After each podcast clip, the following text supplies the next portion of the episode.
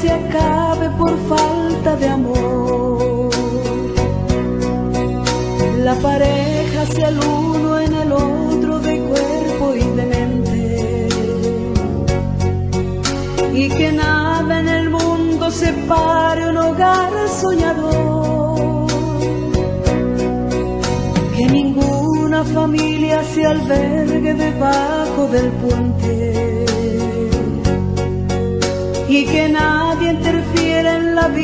Y en la paz de los dos. Era la verdad. Ella, la madre del Señor, ocupa en el mundo cristiano un puesto aparte y propio. Si queremos declarar el carácter distintivo y la dignidad especial de María, debemos afirmar la verdad sencilla de que es la madre de nuestro Salvador. No solo la madre de Jesús hombre, sino de Jesús Dios hombre. Así lo dice el Evangelio de San Lucas. Lo que nacerá de ti se llamará santo, hijo de Dios. Ese hijo que recibió todo lo humano de María fue nuestro redentor y redentor de María. La vida de la Virgen estuvo unida con la de Jesús, no solo como la de un hombre que ama a Cristo, sino como la de una madre con su hijo.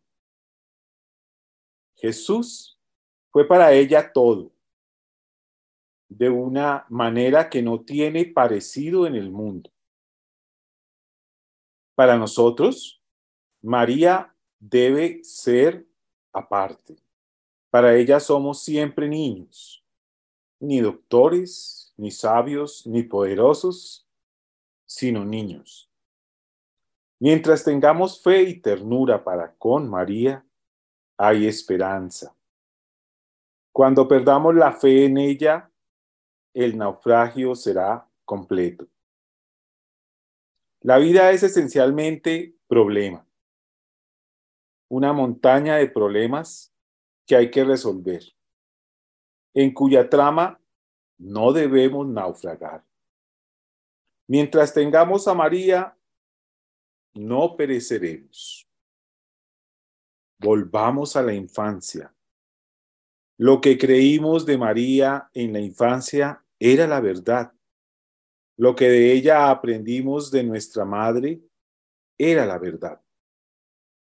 Volvamos a repetir las antiguas plegarias Oh Señora mía, oh Madre mía, yo te ofrezco en este día mi alma, mi vida y mi corazón. Lo que de María nos enseñó nuestra Madre era la verdad. Nuestra Madre, la Iglesia Católica.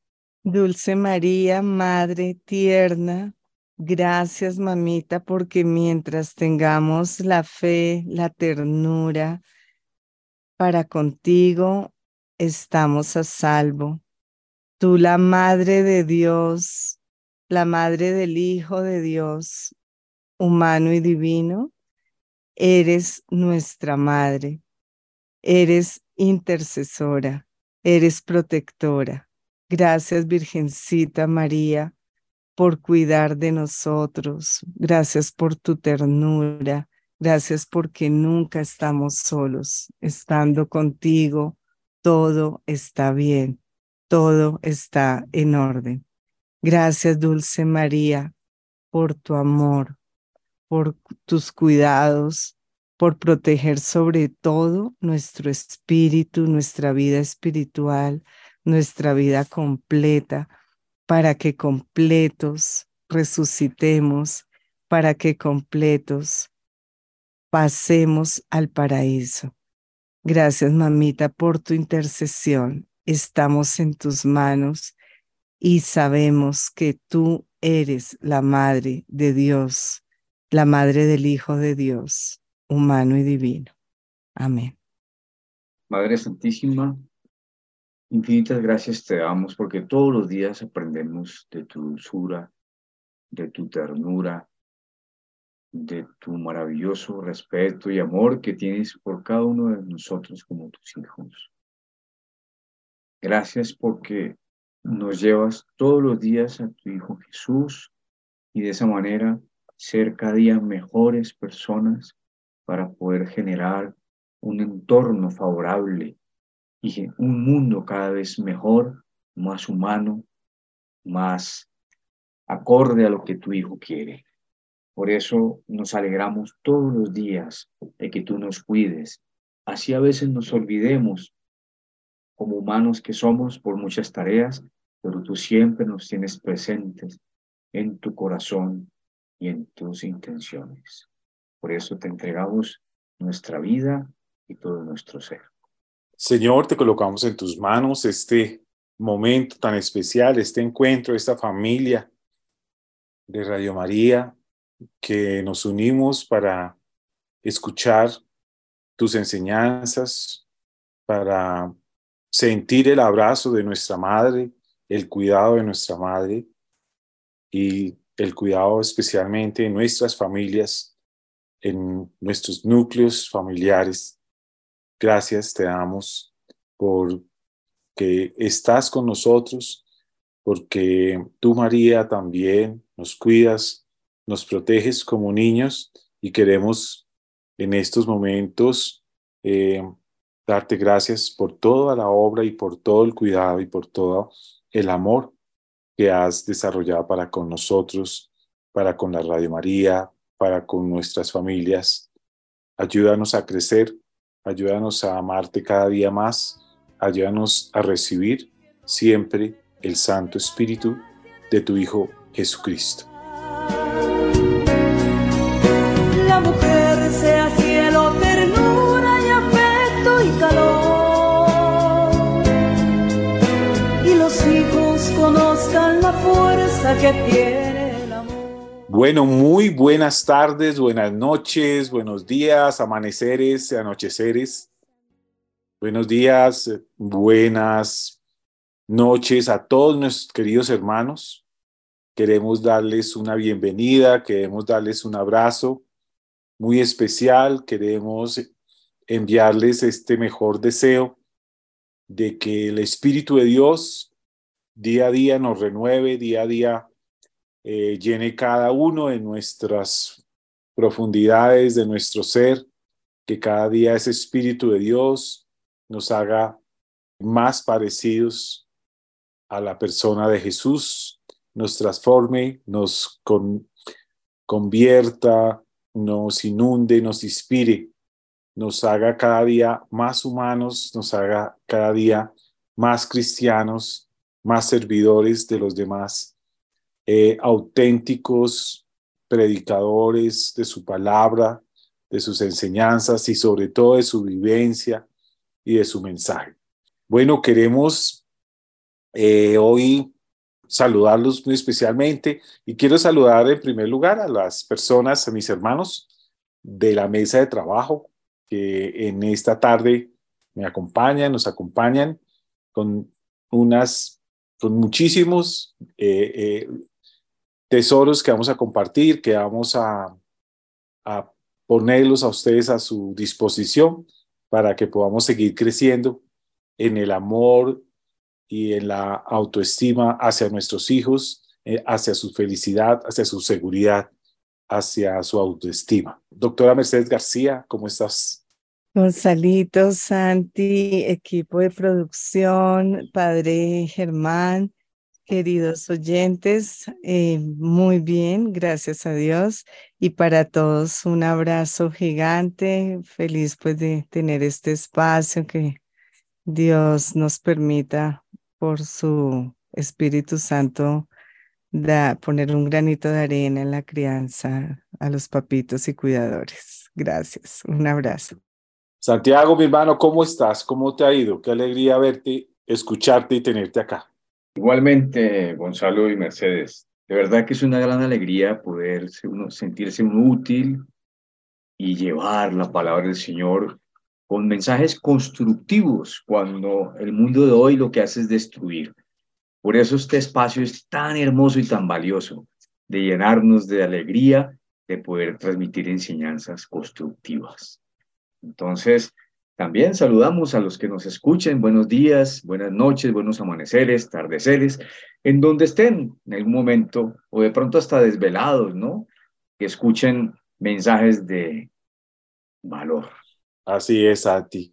Bueno, y queremos, como siempre, elevarle una plegaria a nuestra Virgencita por las familias, las necesidades, em, las intenciones de nuestros hermanos de la Radio María que funcionan en la parte técnica, la parte administrativa, la parte de vigilancia, de servicios, de creatividad, de gerencia, en fin, todos los que están allá detrás día a día impulsando esta obra de la Virgencita. Señor, ayúdalos, protégelos, ilumínalos y siempre acompáñalos.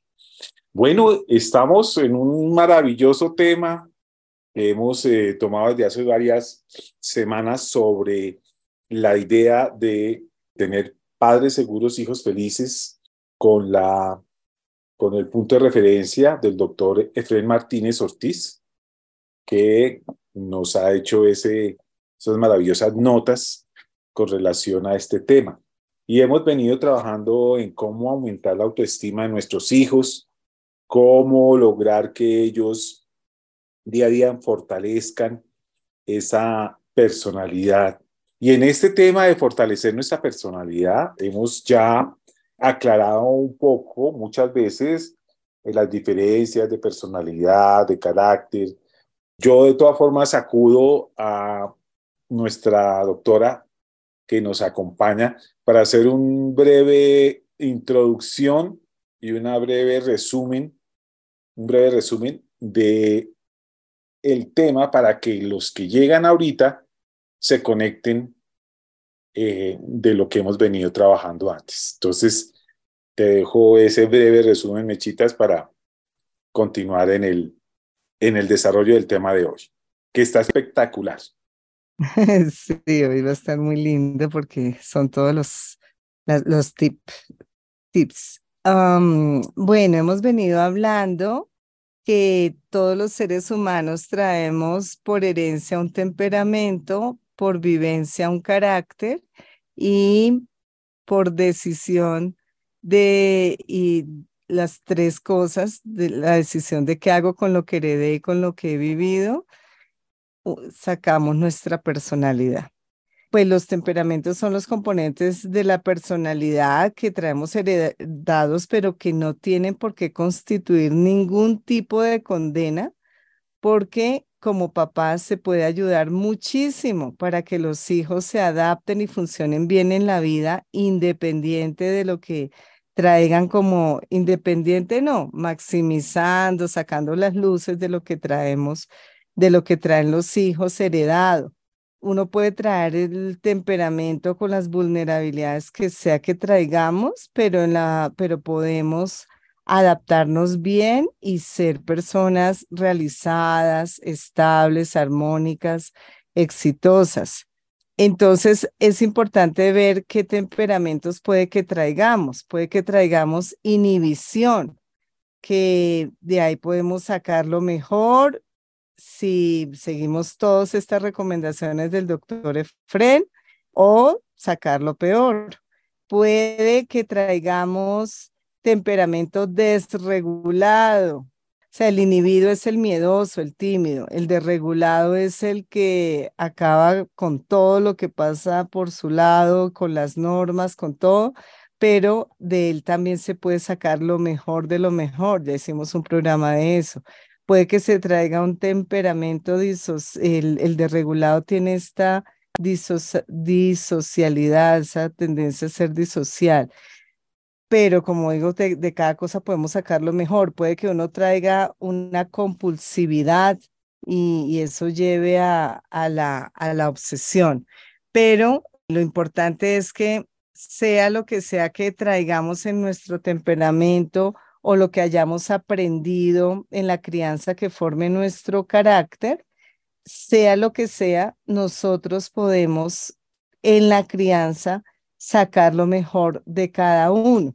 Puede haber que haya toda esta parte que hemos hablado, inhibición de miedo, de dependencia, de regulación, de ser actorales, de no tener límites, de ser compulsivos, de, tender a, a, ser psicorrígidos, la timidez, la, la dependencia, el, el histrionismo, el, el querer ser llamativos, el ser narcisos, creídos, prepotentes.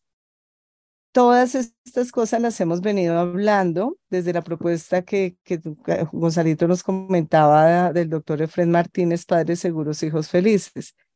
Ahí hemos, hemos, esto es lo que hemos hablado estos meses, qué es el temperamento, qué es el carácter, qué es la personalidad, cómo influye la decisión que yo tomo ante el temperamento y el carácter, es decir, ante lo heredado y lo aprendido.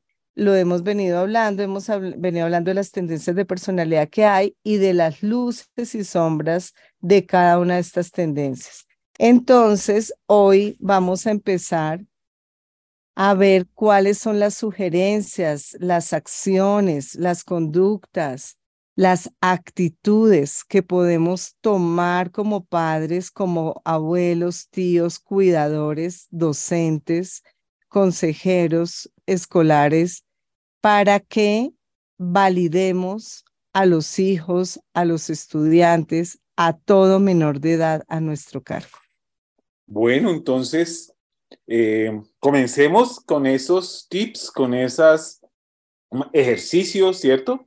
Con esas sugerencias para validar, ¿cierto? Para darle esa, esas, eh, eh, moldear esa, esas personalidades, ¿cierto? Ayudarles a, a, sacar lo mejor de sí mismas.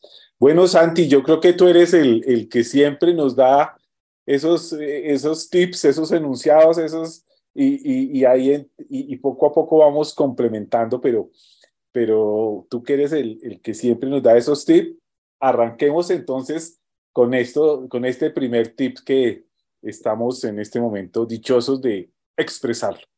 Claro que sí. Mira, mira este tan interesante, Gonzalo y Mercedes. Tus hijos necesitan ser aislados de la descalificación. Genial. Necesitan ser protegidos del pensamiento negro o blanco necesitan que podamos mostrarles que existen escalas de grises y que dichas escalas se aplican a sus conductas y no a ellos como personas. Me explico de otra manera. Cuando decimos que hay que eliminar la descalificación y calificar apreciadamente o apreciativamente, la idea es que hay cosas que hacen nuestros hijos y no están bien porque a veces cometen errores pero son sus conductas las que están mal, no son ellos como personas. Eso es una primera pauta que suele pasar mucho, ¿no? Uno a veces ve que una persona toma alcohol o fuma y algún día definitivamente decide dejar el alcohol o el cigarrillo o cualquier actitud y queda totalmente enmarcada toda la vida como alcohólico o fumador y de ahí no lo enmarcan, ¿verdad? Pero eso no es la persona, es una conducta que no es adecuada. Entonces, eso es un ejemplo que a veces pasa, ¿no? Y calificar apreciativamente y eliminar la descalificación significa que tenemos que abandonar los señalamientos a la persona y, como tú decías, señalar solo las conductas de la persona, no, no a la persona, sino a las conductas. Cuando un hijo hace algo incorrecto, no funciona que le digamos que él es deshonesto, mediocre, mentiroso, porque lo que señalamos nosotros son las conductas. Hay buenas personas que un día dicen una mentira, hay buenas personas que un día no tienden la cama o no recogen el desorden y no podemos de una vez decirle ustedes son desordenados o podemos agregarle al ser características que no son propias del ser. Entonces, mientras hay conductas que claramente podemos criticar y, que podamos decir, por ejemplo, esta conducta es inadmisible, eh, no se puede dar en esta casa, por favor no se repita. Lo que no podemos decir es tú, tu hijo, eres inadmisible. Tú, mi hijo mi alumno, eres eh, eh, inadmisible. Lo que desaprobamos es la conducta, no desaprobamos al ser humano. Eh, desde, desde el Papa Francisco nos decía, lo que no se ama es al pecado, no al pecador. Entonces, la dignidad del ser humano no se toca, la esencia del ser humano no se toca. Papás, mamás, cuidadores, tengamos todo el cuidado cuando hablemos. Decirle, empezar la frase o en alguna frase decir, tú eres, por favor, a menos que vayas a decirle esa belleza de su esencia, puedes decir tú eres. Pero de resto, hablamos de lo que hizo. Tú hiciste. A, B, C, D. Y eso que hiciste nos perjudica o te perjudica de tal manera, afectó de tal o cual manera, pero a ti se te ama, a ti se te valora. La dignidad tuya no la toco. Tu esencia es de un ser que merece amor. Al hijo se le ama y al hijo, a la esencia del hijo jamás se le denigra se hace ver la conducta objetivamente. Cuando alzaste la voz, y eso, eso aplica para todos. Cuando una pareja, cuando papá y mamá están en una discusión, porque somos humanos, discutimos, jamás nos metemos con la esencia. ¿Es que tú eres? No.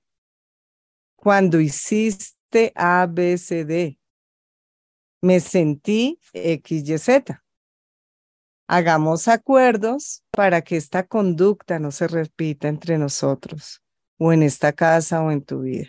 Ven y te ayudo a mejorar esa conducta, pero tengamos todo el cuidado.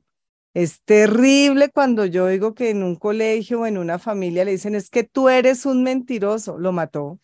Es que eres un ladrón. ¿Cómo llegas con un borrador que no es tuyo? Por Dios, no es tomó algo que no era y lo va a devolver porque le enseñamos que uno no toma lo que no es nuestro. Dijiste las cosas de otra manera y la forma como abordas que el niño o la niña o el adolescente dijo una mentira, la forma como lo abordas es diciéndole, debiste haber tenido una razón demasiado fuerte para mentir. Necesito que me digas qué te hizo mentir y que lo trabajemos porque si es el miedo, porque si es XY, lo tenemos que trabajar, pero en esta casa las mentiras no cabe. Diferente a decir tú eres un mentiroso.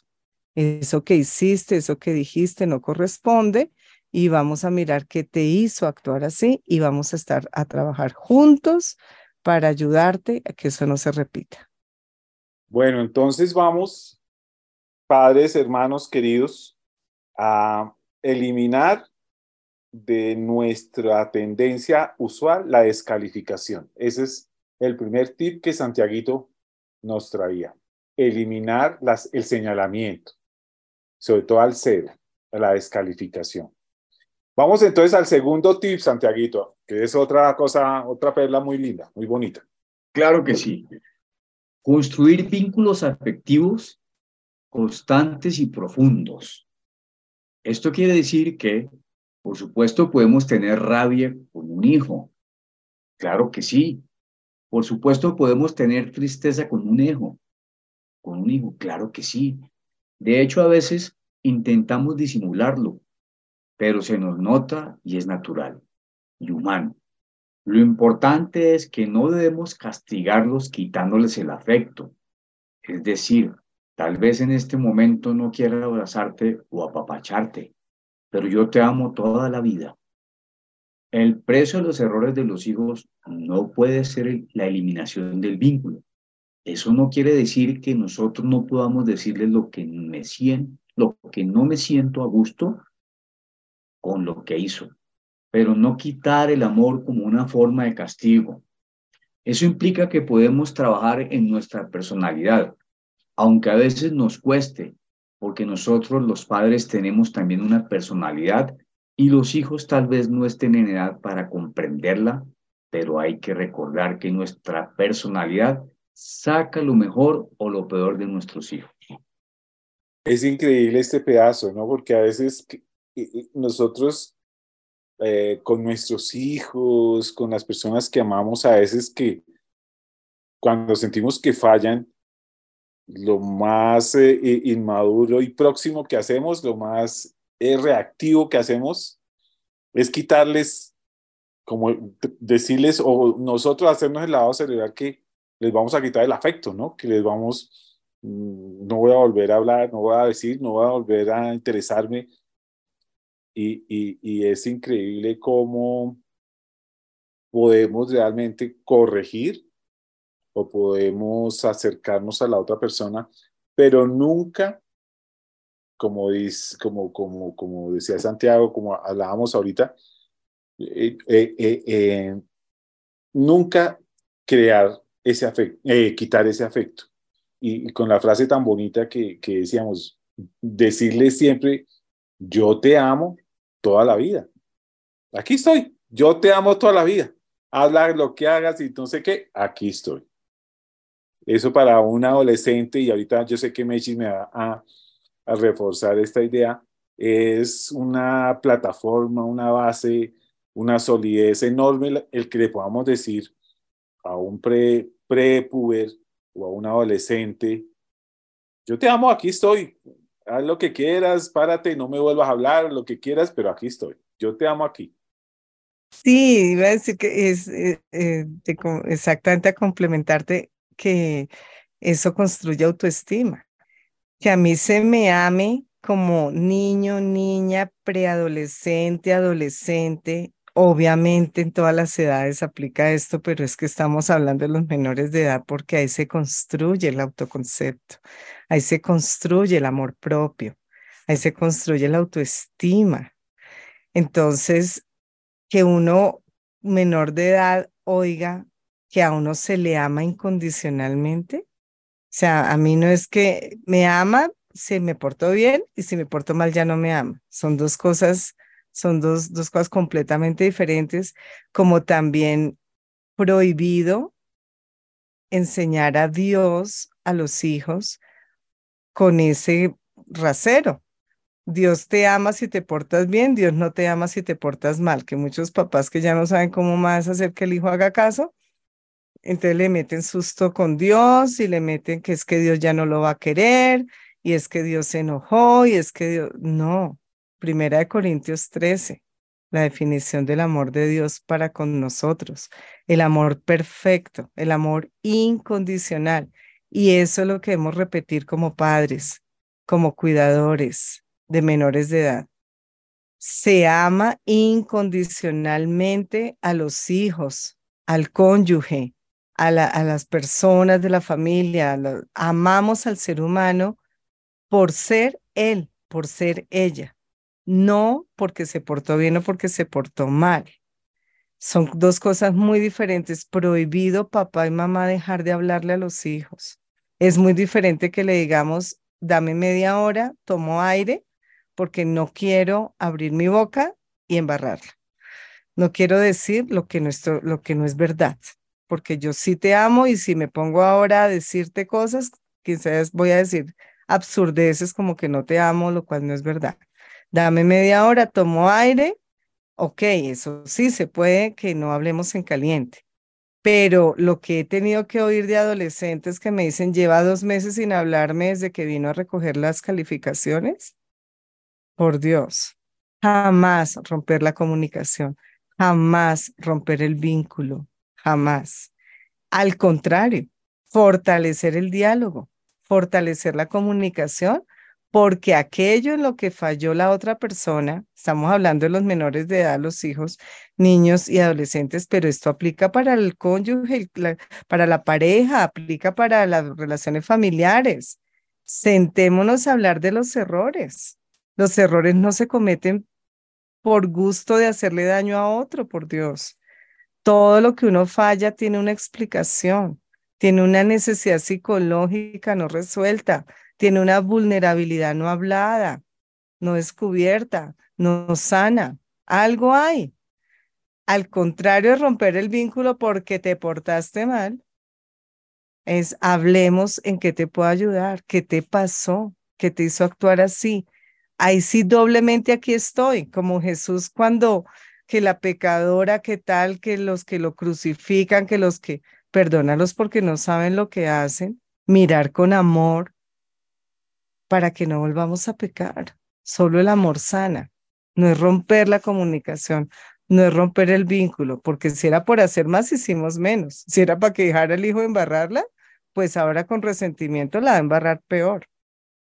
Increíble, ¿no? Interesantísimo este, este, este punto. Podríamos seguir hablando de, de, de, este punto, pero bueno, entonces, eh, recapitulando, entonces, no a la descalificación, no al señalamiento, y también hay que construir vínculos afectivos, constantes, profundos, sólidos, eh, inmovibles, si se puede decir así. Entonces, Santiaguito, sigamos con los tips que tenemos eh, para compartir. Claro que sí. Mira otro. Trabajar la proximidad emocional.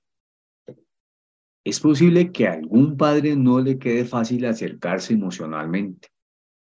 Es posible que algunos consientan a sus hijos como si tuvieran cáncer o una enfermedad contagiosa. Y puede ser que de verdad los aman, los adoran, pero no tienen ni la más mínima idea de cómo acercarse emocionalmente. No lo aprendieron, no se les dio. Eso no quiere decir que no podamos trabajar en eso. Y los niños y las niñas necesitan contacto físico y verbal. Hay padres que les cuesta abrazar a sus hijos porque les da un poco de temor sexual o porque sienten que ya empezaron a crecer y que se van a fastidiar. Y claro que a los 13 años se van a fastidiar con la abrazadera, pero no quiere decir que dejemos de hacerlo. Si vas a hablar a tus hijos, ojalá te agaches y le hables a su misma altura. Ojalá tengas contacto con un brazo. Ojalá generes estas costumbres que a veces no son sencillas. Las costumbres del abrazo o la costumbre del saludo de beso o el beso de las buenas noches. A veces culturalmente es complejo, pero bueno, si lo echamos, si le echamos la culpa a la cultura de todo, pues no quedamos nos quedamos manteniendo problemas que podrían solucionarse. O sea, hay que romper esas eh, situaciones culturales. Yo creo que el beso es unas cosas hermosas, ¿sí? Y es una cosa muy natural. Y yo todavía tengo la oportunidad de que mi hijo se acerque y me dé un beso y yo él también le doy los besos de las buenas noches. Adolescente. Adolescente, sí adolescente. Entonces es un privilegio que todavía me permita hacerlo y que lo haga.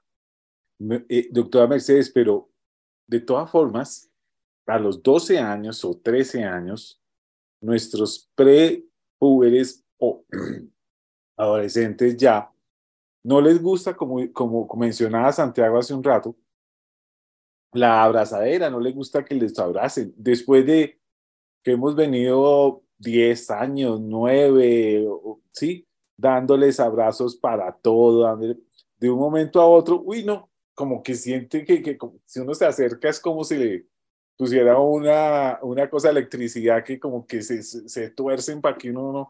¿Qué pasa ahí? ¿Qué, qué, qué es esa situación psicológica de esa edad? Clave que en la adolescencia no hagamos nada de eso en público, primero que todo. Ellos están en la lucha de que ya no son niños, de que ya son grandísimos. Entonces, que los amigos vean que hay que el besito, hay que el abracito, grave, gravísimo, oso total. Entonces, primero que todo, mortal para el pecho, para el alma. Sí, entonces, primero que todo, nos mordemos el codo, el brazo, lo que sea, pero no lo abrazamos en público, ni cuchicuchi, ni nenecito, ni no, o sea, él ya es grandísimo en público. Ya en privado, aparentemente, ellos como están en esa búsqueda y en esa insatisfacción interna porque se les creció la nariz, se les crecieron los brazos más que lo demás de primero, no se entienden lo que sentían antes, ya lo sienten ahora multiplicado, lo que analizaban antes más o menos ahora lo analizan terriblemente profundo. O sea, ya como están en una cosa ahí adentro de que sí, sí, pero que si no, que no soy de aquí, que no soy de allá, que cómo así, que por qué nací, pero porque la crisis existencial, etcétera, desde su mismo cuerpo, desde su misma aceptación por los de su edad, por los pares, están en mil rollos allá adentro y ahora viene aquí con besitos y abracitos y cuchicuchis, pues eso le sabe como a cacho. Pero eso es en, en, su, en su rollo, más no en su corazón. o sea, es una etapa en la que están resolviendo muchas cosas, entonces están en esa lucha de que soy grande. Y mentiras, yo tengo en el colegio los, los eh, de grado 11, 18 años grandototes, son los primeros que se me arrunchan para que los abracen. Entonces, ellos, su corazón es de niños. Entonces, tenemos que tener la madurez como adultos, como padres, primero de no tomar personal eso. No es fácil este consejo, obviamente no es fácil. Uno es humano, uno es de carne y hueso y le ve uno la retorcida y uno dice, ay, Dios mío, por supuesto que uno es humano y uno lo siente y uno queda pero golpeadísimo. Somos humanos, pero no lo tomemos personal. Esa retorcida cuando uno lo va a abrazar o dar el besito no es contra nosotros, es del yo con yo de su etapa evolutiva y de sus preguntas sin respuesta satisfactoria para ellos aún. Entonces, es, es yo con yo, es de ellos con ellos. ¿Qué tenemos que hacer los adultos?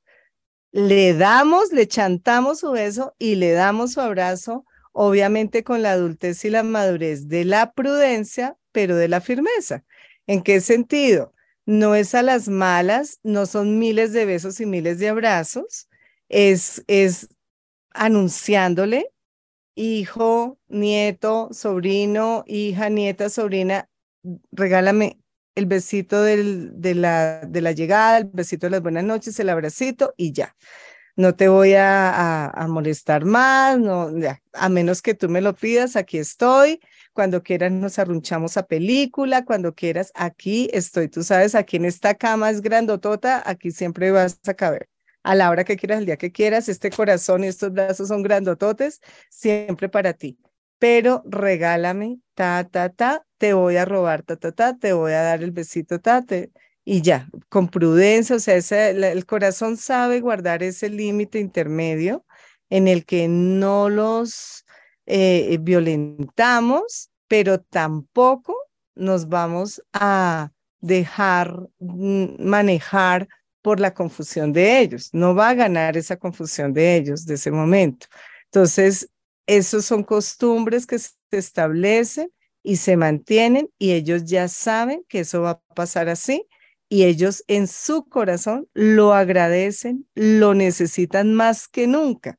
Volvemos a lo del punto anterior, a la paradoja, que rompemos la comunicación y el afecto cuando más comunicación y afecto se necesita. Y rompemos el beso y el abrazo cuando más contacto físico que da seguridad necesitan.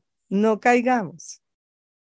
Interesante, muy interesante. Entonces, acordámonos no descalificarlos, ¿cierto?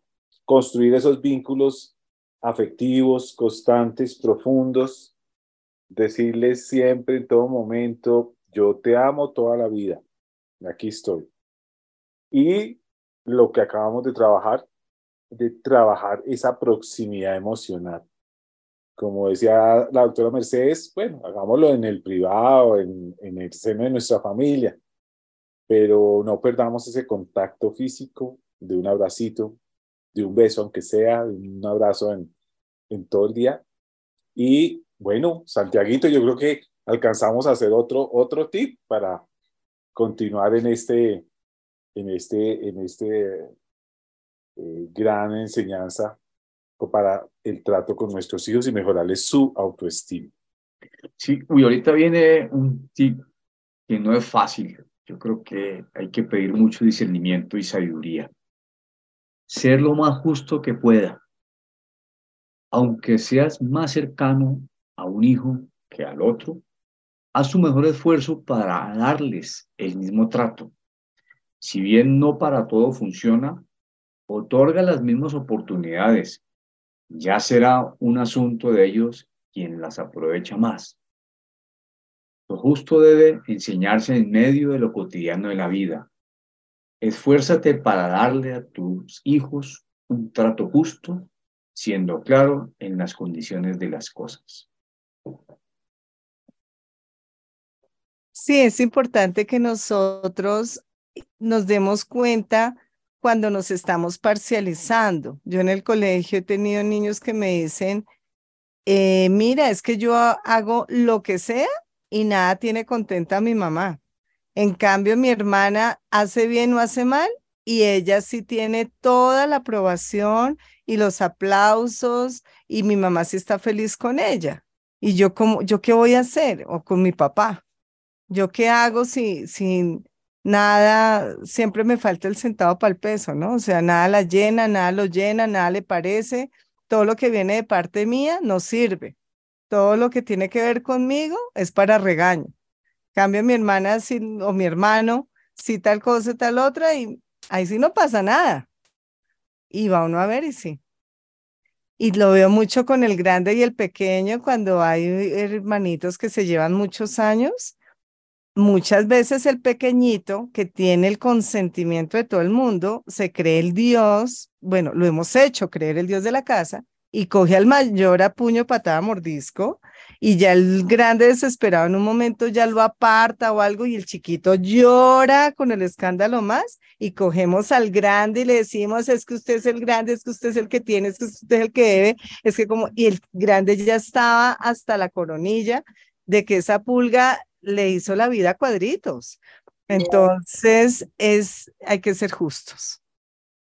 Hay que ser justos, lo que decía Santi, pidamos mucho Espíritu Santo porque los niños, niñas y adolescentes captan esto de una manera y vienen y le dicen a uno, mira, allá en consejería escolar, mira, mira cómo es mi papá con mi hermano, mira cómo es mi mamá con mi hermana, mira cómo son conmigo, mira que con ese dolor y le dan a uno los ejemplos claritos y luego uno cita a los papás, mira, pasó esto en casa, sí, así fue. Oh Dios. Y mira qué cosa tan complicada, que a veces los papás tratan de tapar el error, ¿no? Y hacen más daño, ¿sí? Entonces, no, eso no es así. Pero papá, si yo lo veo, no, ¿cómo se te ocurre decirme eso a mí? Usted me está irrespetando, me está malinterpretando. Qué cosa tan tremenda. ¿No?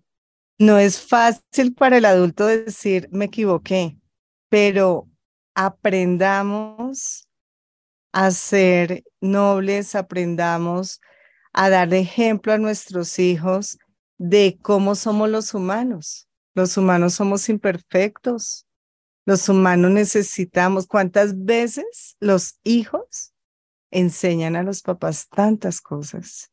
Tanto, tanto, tanto, que no hay derecho que el orgullo y la soberbia o el miedo a ser vulnerables pueda más que aprender, pueda más que decir, perdón, hijo, tienes razón, me equivoqué para que no lo podamos decir el primer día o no lo podamos decir en el instante y que allá la cama nos acostemos mm, defendiendo a capa y espada el error, diciendo que eso no fue así, el ejemplo que Santi nos da. Ok, porque ese día nos cogió fuera de base sabernos humanos imperfectos, ok, pero acostémonos en oración, durmamos, mañana será otro día, tomemos aire al otro día pongámonos la mano en el corazón y digamos cuánta razón tenía mi hijo, cuánta razón tenía yo, qué debo hacer ahora, busco a mi hijo, busco a mi hija Le digo, hijo, hija, perdóname, soy humano, soy humana, soy de carne y hueso, me equivoco, me cuesta trabajo, no quiero perder autoridad contigo,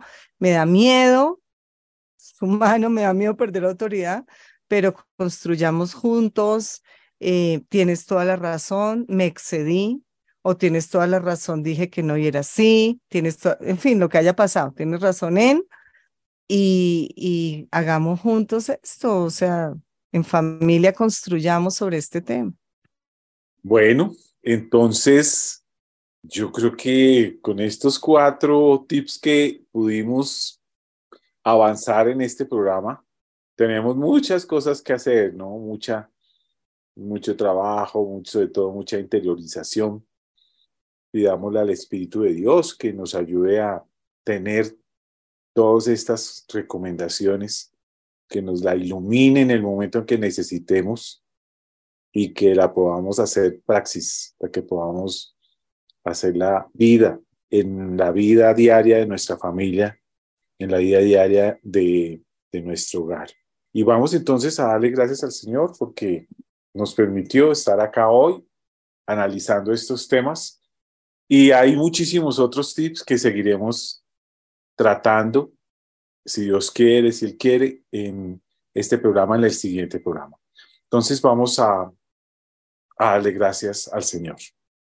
Señor Jesús, infinitas gracias te damos porque nos permites cada día conocernos más, para cada día ser mejores hijos, para cada día comprender más quiénes somos y ayudar a establecer vínculos hermosos donde se fortalezca la familia, porque la familia es el núcleo de la sociedad.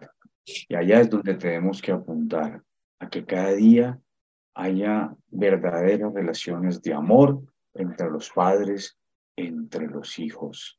Y de esa manera podamos construir un mejor mundo en todo nuestro entorno. Por eso queremos decirte, Padre nuestro, que estás en el cielo, santificado sea tu nombre, venga a nosotros tu reino, hágase tu voluntad, así en la tierra como en el cielo. Danos hoy nuestro pan de cada día, perdona nuestras ofensas, así como nosotros perdonamos a los que nos ofenden. No nos dejes caer en la tentación, mas líbranos de todo mal. Y a ti, Madre Santísima, también infinitas gracias te damos, porque todos los días nos damos cuenta de lo grande que eres, porque eres la Madre de Dios, la que le correspondió educar a nuestro hermano Jesús, amado. Uy, qué sabia eres tú, Madre. Luego te encomendamos también que nos llenes con tu infinita sabiduría y ese amor maternal para cada día seguir siendo mejores personas, mejores hijos, mejores padres.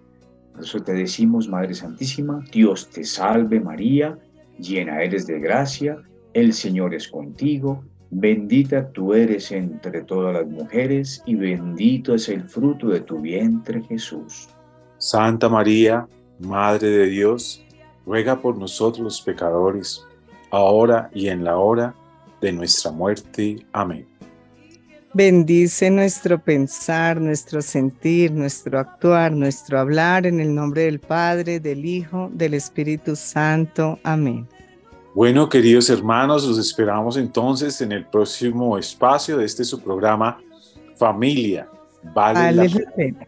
Como siempre, los dejamos en las manos de María, la Madre de Dios. Señor, la familia es a Bendecido Señor, la mía también. Bendecido Señor, la familia es mí. Bendecido Señor, la mía también.